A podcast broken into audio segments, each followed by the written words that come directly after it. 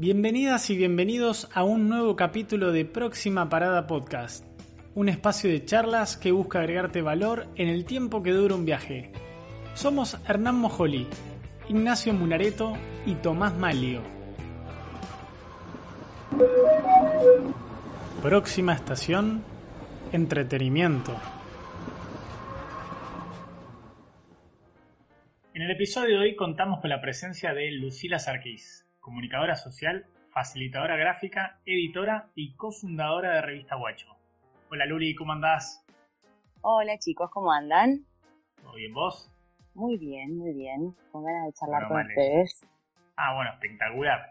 Bueno, a ver, mira, justo ahí antes hablando con Muna, que, que, está ahí conectado, yo de repente empecé a pensar que estabas en Argentina y de repente te encontrás en Londres haciendo una revista para jóvenes. ¿Cómo, es ese cambio que hiciste de repente de estar en Argentina a estar en Londres haciendo una revista para jóvenes, llamémosle Millennials? Bueno, es una, es una ensalada. Como para ordenar un poco, la revista de la que estás hablando es Guacho. Guacho es un proyecto que empieza en Argentina, está basado en Argentina.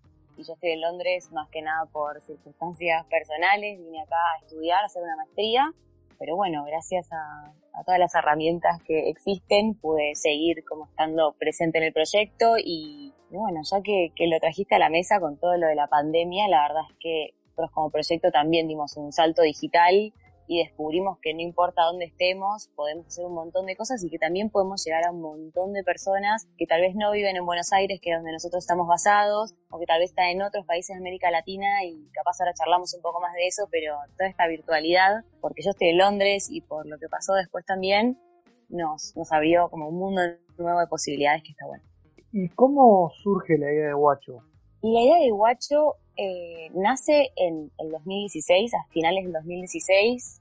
Me llama Tommy Bio, con quien yo fui a la facultad, estudiamos comunicación y me dice que estaba empezando un proyecto, una revista. Él sabía que a mí me gustaba escribir y me invitó a su casa, me dijo, nos vamos a juntar hoy, fíjate qué te parece. Y fui y conocí al resto de los chicos. Nosotros en Guacho somos siete y la verdad es que empezó como algo muy chiquito. Eh, de personas que querían contar historias que no veíamos en otros lados y también que veníamos escribiendo pero nunca lo habíamos publicado o nunca lo, lo habíamos mostrado, que eso como fue un antes y un después para muchos de nosotros.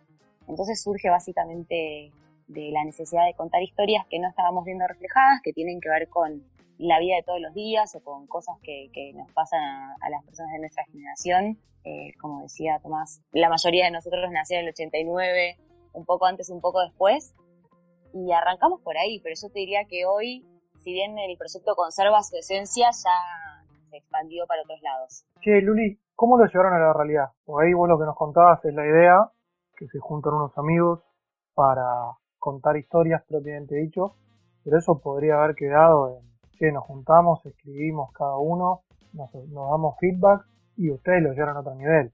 Sí, está buenísima la pregunta.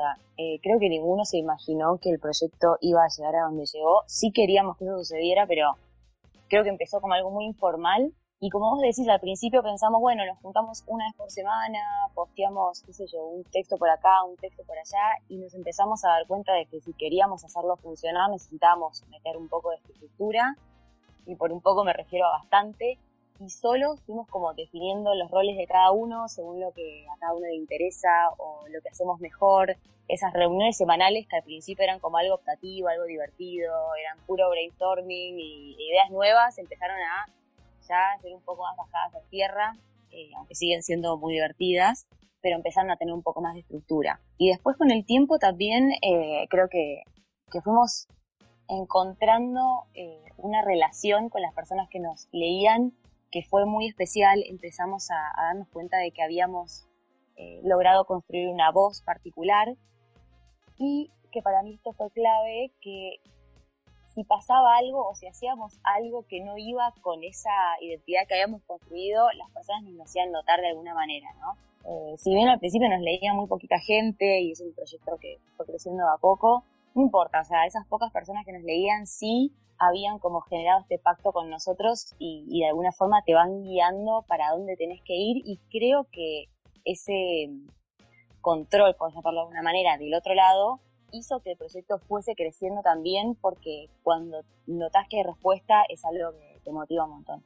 Vos estás hablando de que se fueron mutando con, con la gente, digamos, en función de lo que se iba expresando del lado, digamos, de que lee y que le gusta el contenido de ustedes, o sea, fueron adaptándose en función del impacto o lo pensaron, digamos. Yo te diría, me gustaría decirte, lo pensamos desde el principio, creo que, que, la respuesta es que fuimos mutando. O sea, lo que siempre pasó desde el principio es que es un proyecto que es muy horizontal, en el sentido de que nosotros decimos, si nosotros podemos escribir y publicarlo y disfrutarlo y, qué sé yo, generar algo en alguien es algo que puede hacer cualquier persona y tratamos de ser súper abiertos y usar nuestra plataforma para habilitar a otras personas que están haciendo cosas, desde ilustrar hasta escribir, eh, no sé, luchando por alguna causa, entonces en eso, eso siempre estuvo desde el principio. Cómo eso después se manifestó en Guacho, que terminó eh, siendo, no sé, hacemos desde el principio amigo guacho, que la gente nos mandaba textos, ahora talleres de escritura, eh, siempre recibimos textos y damos devoluciones y los terminamos incluyendo en la página. Así fue como esa filosofía, por llamarlo de alguna manera, se concretó. Eh, y después sí fue mutando en otras cosas. Creo que cuando nos pasamos a Instagram, porque cuando empezamos estábamos solamente en Facebook, imagínense, todo lo que es Stories nos permitió tener un ida y vuelta tiempo real muy increíble. Hicimos todas unas sesiones de madrugada para gente que tenía insomnio, eh, preguntas y respuestas de series o de cualquier tema de la vida y la gente responde un montón. Y esa ida y vuelta fue como la expresión de esta filosofía que te menciono al principio, pero sin duda que fuimos mutando y encontrando formatos nuevos y plataformas nuevas. Y ahí con eso que vos decís que la gente les envía textos y les participa y demás, o sea, ustedes son una revista colaborativa, se define como una revista colaborativa donde reciben información o textos o contenido y, lo curan y los hacen participar. O sea, no son solamente ustedes, sino que están abiertos, digamos, a esta, a esta generación que le gusta lo que ustedes están haciendo. O lo hacen, digamos, por el amor al arte y, Revista Huecho es de ustedes y, transmiten eh, lo que ustedes piensan, por así decirlo. Está buena esta pregunta. Eh, te diría que un poco de todo. Si bien nunca dijimos que somos una revista colaborativa, sí, la realidad es que si bien nosotros somos siete hoy en día, estamos a donde hemos llegado, digamos, por la ayuda de un montón de personas gente que a veces trae proyectos nuevos y viene con nosotros, hacemos ese proyecto y después capaz se aleja por un tiempo, vuelve. Nosotros somos como eh, los que vamos a estar siempre y los que estamos moderando el proyecto, por decirlo de alguna manera, pero todo el tiempo hay gente que viene y va a las fiestas, las hacemos con, un grupo de gente, eh, para los talleres también generamos alianzas, entonces sí, totalmente, yo diría que somos una, una revista colaborativa o abierta, y un poco la idea de los talleres, escritura, que empezamos a hacer el año pasado y que este año lo pasamos online, y que esa es otra experiencia que para mí está buenísima. Eh, también tiene mucho de eso, ¿no? De, generar conversaciones y espacios, y que el que nunca se animó a leer lo haga, y que se anime a publicarlo y lo comparta con los amigos y lo lea más gente.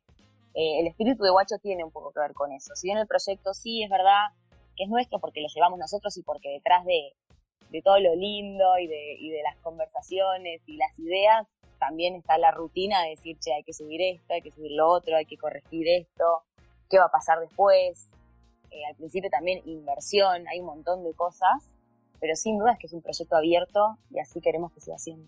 Lo que me deja pensando a mí es que lograron algo único, que es reivindicar la escritura y la lectura. Más allá de Instagram, cualquier red social, la atención de un minuto ya es un montón. Y ustedes lograron algo que la gente, primero que lea, no que le dé like una foto. Segundo que de leer una parte del texto en Instagram, llega a la web ¿Cómo creen que, repercutió eso en la forma de comunicarlo?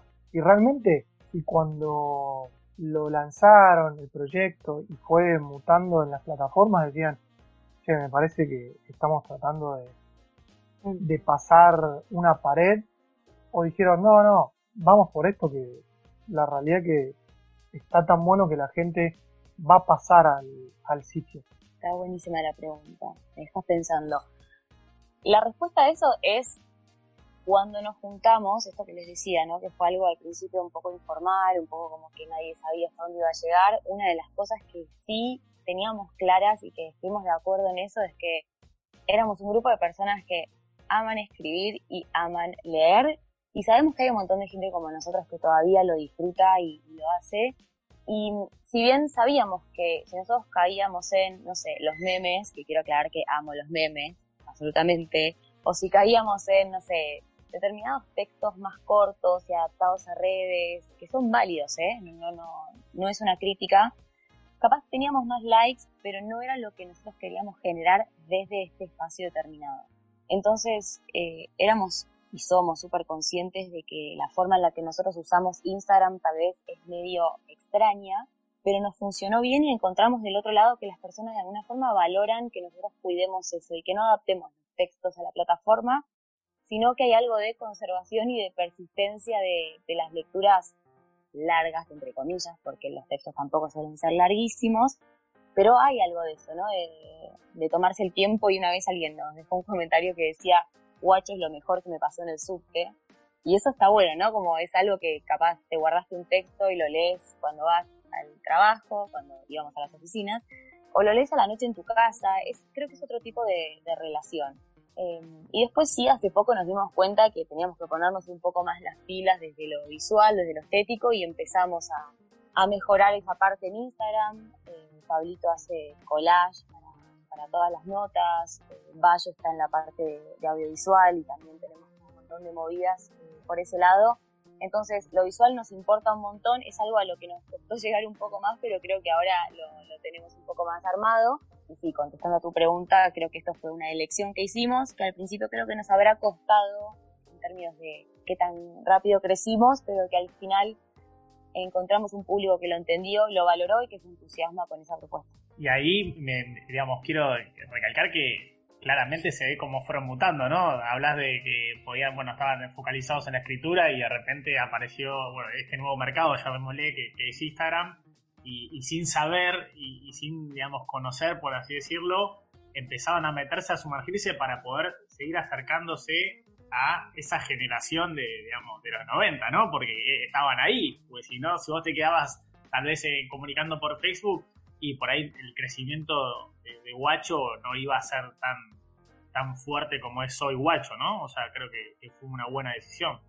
Sí, totalmente. Y, yo siempre cuento que cuando me acuerdo de ese momento, nosotros dudábamos, estábamos en la duda de hacernos un Instagram o no. O sea, imagínense, ¿no? Estábamos como, no, pero ¿cómo va a ser? Es una plataforma para, para imágenes, para textos cortos, eh, es un montón de trabajo también tener una cuenta de Instagram para una revista como la nuestra que es pura conversación, o sea, si alguien nos manda un mensaje, lo contestamos, hay que subir stories, hay que, o sea, tenemos que reflejar lo que somos y eso es un montón de trabajo en el día a día. Entonces, eh, creo que sí, que fue una, buena decisión, pero aunque hoy me, me, cause gracia, en ese momento lo dudamos. También vamos aprendiendo a ver qué cosas dejan hacer. Ahora estamos, estuvimos haciendo durante la cuarentena varias cosas, micrófonos abiertos los domingos, en donde hay gente que escribe poesía, que hace música, se suma a nuestros vivos desde la cuenta de Instagram.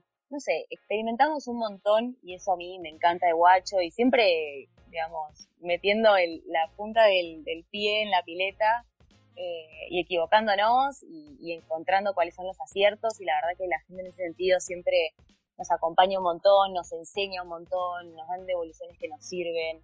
Así que sí, creo que encontrar esta plataforma fue un acierto y hay que ver qué plataforma seguimos también, ¿no? Ah, está buenísimo eso. Y ahí, perdón, me voy a quedar ahí en, esta, digamos, en este lanzamiento, como decir, este salto de fe, de, meterse en el mundo de Instagram.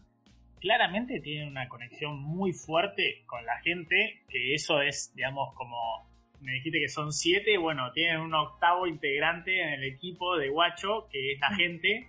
¿Y cuál, cuál es la, digamos, hay vos podrías decir, mira, tengo la receta de Coca-Cola, bueno, la receta de Guacho para que funcione, digamos, ¿cómo, ¿cuál es? O sea, se trata de estar muy conectado a las personas, a los chicos, a los jóvenes, eh, de mostrar lo que piensan, lo que ustedes piensan, por mismo eh, me gustó mucho cuando leí qué es Revista Guacho y cómo, cómo, digamos, definen, por así decirlo, ¿están esos valores, digamos, la unión con las personas? Yo creo que sí, que está en, nuestros valores la unión con las personas. si tuviese que decirte una receta, creo que no, la, no existe, no la tenemos. Pero como te digo, siempre fuimos muy cautelosos a la hora de hacer cosas y, siempre pedimos que, nos digan qué les pareció. Después de los talleres, preguntamos, no sé, desde, el principio, qué les parecía el contenido que subíamos. Y por suerte tenemos una comunidad que nos responde. Y si puedo decir, a ver, no una receta, pero algo que creo que nos ayudó fue la consistencia, que no sé si tiene tanto que ver con decir lo que pensamos, que sí lo hacemos, pero también siendo siete personas, imagínense que no todos pensamos lo mismo. La consistencia del lado de que somos una voz que es fresca, estamos abiertos a escuchar lo que las personas tienen para decir, tratamos de usar la plataforma que tenemos, grande o chica, eh, para impulsar a otras personas que también están haciendo cosas. Si no sabemos sobre un tema o sobre algo que está en agenda, lo preguntamos. Y también creo que, el tipo de textos que nosotros solemos eh, publicar son muy intimistas y vienen de un lugar muy auténtico porque son cosas que nos pasaron a nosotros o les pasaron a nuestros amigos. Entonces tiene que ver con una conciencia colectiva barra conciencia individual de nuestra generación y de cosas que no están en otro lado y que la gente creo que, agradece mucho leer eso que nos pasó porque le pasa a más gente, ¿no? Es como algo muy, muy básico, pero, pero tenemos mucho de eso, historias que capaz no, no son ni para contar, pero nosotros las contamos igual aunque sean simples. Y, y, también son muchos años de trabajo, ¿no? Como hoy pensaba, antes de charlar con ustedes, que ya son cuatro años y, creo que eso también tiene como, un valor. Hay gente que nos escribe, que nos dice, los leo desde que empezaron, chicos, qué bueno esto que cambiaron, qué bueno esto que agregaron. Y, y, algo que es lo más lindo del mundo, que es que alguien etiquete una nota tuya a un amigo, ¿no? Que es como el, cielo en, Instagram o para los que hacemos cosas, como que alguien se acuerde a un amigo suyo, de un familiar suyo, con algo que vos hiciste y que se lo quiera recomendar eh, eso es espectacular. Entonces, es gratificante, ¿no? Que te, que, te mencionen, digamos, y, digan, che, mira, no sé, Muna, mirá, leete esto. Para mí eso es como, te llena el alma, ¿no? Es hermoso, es hermoso. Y, y nada, y también es como, tardamos mucho en llegar a este lugar, ¿no? Al principio era publicar, publicar, publicar. Era como tirar una piedrita no sé, al vacío. Y después cuando, cuando empezás a ver que hay retorno, que hay eco, es, es increíble, la verdad que sí. Y que alguien lo comparta, o inclusive que nos manden un texto también, es como un, no sé, un privilegio que alguien se anime a compartirte lo que escribió, poder tener esa conversación. A mí me encanta escribir, pero también me encanta leer lo que otros escriben, poder hacer sugerencias, entender otros estilos. O sea, se arma una comunidad como muy virtuosa. Pero te debo la fórmula. Una parte la dijiste, es la consistencia, y eso no es menor. No, total. Igual me quedo pensando, porque debería, debería tener algo más. Pero creo que es eso, sí, consistencia y, autenticidad. Eh, esas dos. Y mucho trabajo en equipo también, ¿no? Claramente son siete, no es un equipo menor. No, no, no, es un equipo mayor. Los tendría que nombrar. El equipo titular. Chicos, si no, después tengo problemas de cartel, por favor. Mandalo, manda, mandase el fútbol, mandate el fútbol 7, nombrar. tenemos a Pablito y Tony Bio, tenemos a Fermín, tenemos a Juan Menéndez, tenemos a Bayo haciendo audiovisuales, tenemos al polaco y después estoy yo quien les habla. Así que, como decían, es un equipo mayor y con el tiempo fuimos descubriendo qué era lo que a cada uno le gustaba más, de dónde podíamos aportar mejor. Y después, por ejemplo, con el proyecto de los talleres de escritura, lo que hacemos es decir, bueno, quiénes quieren estar involucrados en esto y armamos como subgrupos que se encargan de estas cosas. Lo mismo cuando hicimos intervenciones en el Festival Buena Vibra, que ahí estuvimos con un stand de guacho, que fue una experiencia increíble porque armamos juegos, imprimimos caretas, jugamos Twitter, eh, la gente vino, dibujó un mural, armamos un montón de intervenciones. Nada, y esa inmediatez es algo nuevo para nosotros, ¿no? Una cosa es que alguien te conteste una historia o, como decíamos, que comparta un texto y otra cosa es que vengan al stand y te digan, tipo, chicos, los leo hace dos años, me encantó este texto, o qué bueno esto que hacen. O no sé, también había gente que se ponía ahí, se paraba y opinaba, y capaz no se imaginaban que estabas ahí escuchando lo que decían, o sea, una inmediatez que está buenísima. Sí, eso es increíble, viví varios de esos y se disfruta de otra manera. ¿Y cuál es? Vos hace un rato hablabas de hacerle sentir a las personas, que creo que eso es clave se acuerdan de vos de cómo los hiciste sentir. Se pueden olvidar de tu nombre, lo que sea, pero pueden decir, no, mirá esos textos de una revista que hace un amigo. Capaz que ni se acuerdan se llama Guacho, pero sí de cómo lo sintieron. Vos, vos en lo personal y en el grupo, ¿qué fue lo que sintieron cuando tuvieron ese contacto con las personas? Pues estamos hablando mucho de lo que ustedes les hacen sentir, pero acá en estos eventos en vivo, la sensación fue a la inversa, o sea, debe haber pasado un montón de emociones de ustedes. La verdad que para mí todo el proyecto de, de Guacho es como muy, no sé, es muy fuerte. Yo no me hubiese imaginado hace cuatro años estar, ni siquiera te digo publicando en un Instagram, o sea, ni siquiera le mandaba por mail a un amigo lo que yo escribía y de verdad pasar a exponerme de esa forma, pero no por mí, ¿no? Exponer los textos, yo a veces ni siquiera publico con mi nombre, no, no es eso lo que me interesa, sino es ver cómo lo que yo escribí se relaciona con los otros. No me lo hubiese imaginado, fue realmente muy revolucionario para mí y me pasa que mucha gente que viene al taller está en ese mismo camino de empezar a, sacarlo afuera y de poder leer un texto en voz alta sin ningún motivo en particular y, porque sí, es algo muy fuerte y muy transformador, por lo menos para mí creo, eh, para alguien que, que, disfruta escribir. Y lo que me preguntás de cómo nos sentimos, a ver, creo que el hecho de que el proyecto ya tenga cuatro años, y si bien vamos buscando la vuelta para que sea sustentable económicamente, se imaginarán que es 98% ganas y amor. Entonces, eso te habla de que somos un equipo muy motivado, cada mensaje que nos llega es, es increíble porque esto está hecho realmente a pulmón y compartiendo cosas que nos pasan y que a veces, qué sé yo, nos da como cosa publicar eh, o encontrando historias que creemos que, tienen que, estar ahí afuera y que van a, no sé, no sé cómo explicarlo, pero que van a contribuir para algo, a curar algo, a liberar algo. Entonces, realmente es como algo que se hace con, con mucha emoción siempre y no, sí, no sé cómo ponerlo en palabras. está muy bien, está muy bien. Y, Están matando.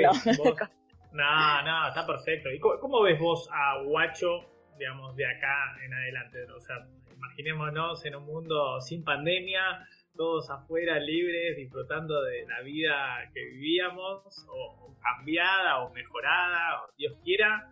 ¿Cómo ves esa, ese cambio, digamos? ¿Crees que va, digamos, van a mutar en algo más? O sea, ¿piensan que tienen que seguir creciendo? ¿Tienen que abrir en abanico de las generaciones? Porque si, digamos, nos quedamos en los 90, ya tenemos otra generación nueva que es mucho más rápida de los 90. ¿Se imaginan abrazando también a esa generación que, me encanta que quiten la palabra miedo? Que da miedo, ¿no? O sea, ¿cómo, cómo, cómo se ven de cara a eso? Esta pregunta de entrevista laboral es muy difícil. Respecto al futuro, siempre me cuesta un poco contestar esa pregunta porque la realidad es que si bien nosotros planificamos un montón y estamos siempre pensando qué es lo que viene y ampliándonos para los estados también con documentales, talleres, charlas, pensando cosas, es verdad que las cosas se van dando también y es muy de ida y vuelta con, con las personas, pero tengo que imaginar qué es lo que sigue. Yo creo que me imagino un, un guacho aún más abierto aún más colaborativo, probando también como formatos y plataformas nuevas que habiliten otros modos de, conversación, ¿no? Como fue pasar a un taller en persona o después a un taller digital. Ahí ya están pasando cosas o nos piden cosas que nosotros no habíamos pensado y que, digamos, la capacidad de absorción del equipo es limitada, pero son cosas que nos van quedando ahí pendientes y que decimos, bueno, algún día esto que nos pidieron o esto que dejaron en la encuesta está bueno para explorar, creo que esas cosas las vamos a ir como, mirando más de cerca. Y después lo preguntabas con, respecto a, las nuevas generaciones, eh, más allá del chiste, del miedo y qué sé yo, que un poquito es verdad, creo que sí, que les, podemos hablar. Eh, nuestro público es verdad que es más treintañero, o sea, 20 tardíos y treintañeros hasta mitad de los 30, pero creo que también es un, es un público al que le podemos hablar porque en algunas cosas creo que sí nos parecemos, me parece que, es una generación que trae cosas nuevas y que nosotros no tenemos, y nosotros más que, felices de incorporar eso, de, o sea, felices no, creo que es algo que tenemos que hacer, ¿no? De buscar esas voces, entenderlos un poco mejor, Así que estoy segura de que, de que vamos a ir también más para ahí. Que nada, o sea, las cosas auténticas y las cosas que nos dan miedo, que nos angustian y qué sé yo, o que nos hacen felices o que deseamos, van cambiando, pero en el fondo creo que hay un denominador común y creo que por eso también esa generación nos lee, nos sigue y, encuentra también un, canal de conexión con nosotros. Vamos llegando al final de este, esta charla, este viaje, este podcast. Y a lo último lo que le pedimos a cada invitado son recomendaciones. Y lo que nosotros llamamos un ping-pong. ¿Te parece? Dale, vamos. Ping-pong de preguntas. ¿Un libro que te haya marcado o transformado? Vamos a ir con uno que me tiene obsesionada estos días, que es eh, sobre la desobediencia de Eric Fromm. Después, ¿un sitio web que te aporte valor? Sitio web que me aporte valor. Obviamente, revista Guacho, ¿no? Revista, gracias, revistaguacho.com. Y también hay uno que se, uno que se llama escritores.org, si no me equivoco, en donde publican un montón de concursos de escritura y oportunidades para, para personas que escriben, que está bueno mirarlo de vez en cuando. Y la última del ping-pong es una aplicación que te sea útil en tu día a día. Una aplicación. Y ahora estoy jugando así mucho con Stories y con Instagram y uso dos aplicaciones para editar fotos, que son Snapseed y otra que se llama StoryArt. Pero siempre la número uno es el blog de notas de celular en donde se empiezan a escribir todas las cosas. Buenísimo. Sí, sí, no sos la primera que, que nos habla del blog de notas, también nos han hablado de el grabador de voz, un anotador propio en el WhatsApp de cada uno. Ah, eso también. Sí, claro. Tengo el grupo conmigo misma. Sí, sí, sí, yo también. Clave tenerte con yo en WhatsApp. Estamos todos de acuerdo. Yo y una foto de mi gata. Sí, no falta. Ahí está todo, chicos. Ahí está el proyecto a 10 años de Guacho. está muy bien, está muy bien. Y ahí para, para cerrar, Luri, y, bueno, como vos sabés, esto se llama Próxima Parada Podcast y tenemos una gran pregunta así como, como cierre y ya no, te molestamos más. ¿Cuál es tu próxima parada? Próxima parada va a ser Buenos Aires, así que con muchas ganas de, volver y de seguir haciendo crecer el proyecto. Buenísimo, buenísimo. Bueno, muchísimas gracias, Luli Sarquís, por, por ser parte de este podcast. Y bueno, no tengo nada más para decir. Muchísimas gracias enormes por, conectarte teniendo tanta diferencia horaria y nos encontramos en la próxima parada. Bueno, muchas gracias a ustedes y felicitaciones por este proyecto. Muchas gracias por acompañarnos en este viaje. Si te gustó, te invitamos a compartirlo en tus redes sociales para que seamos más los que sumemos valor. Si querés conocer más viajes, puedes entrar en próximaparadapodcast.com. Te esperamos en la próxima parada.